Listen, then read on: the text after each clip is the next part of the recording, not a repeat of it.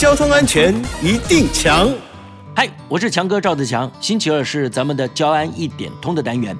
最近呢是各公司行号举办尾牙春酒的旺季啊，紧接着是大朋友小朋友都期待的农历春节。这段期间呢，您是不是有大大小小的聚会要参加呢？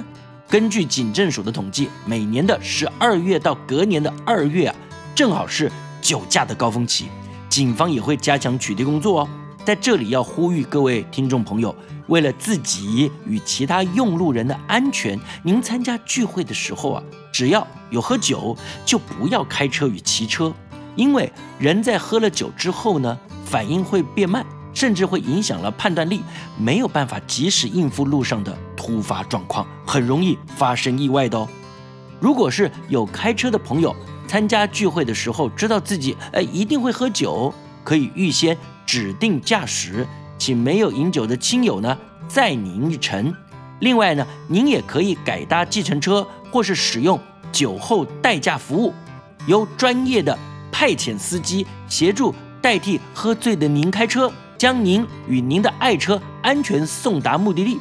总之，喝酒不开车，开车不喝酒，千万不要贪图一时的方便而造成无法挽回的遗憾。以上广告由交通部与公路总局提供。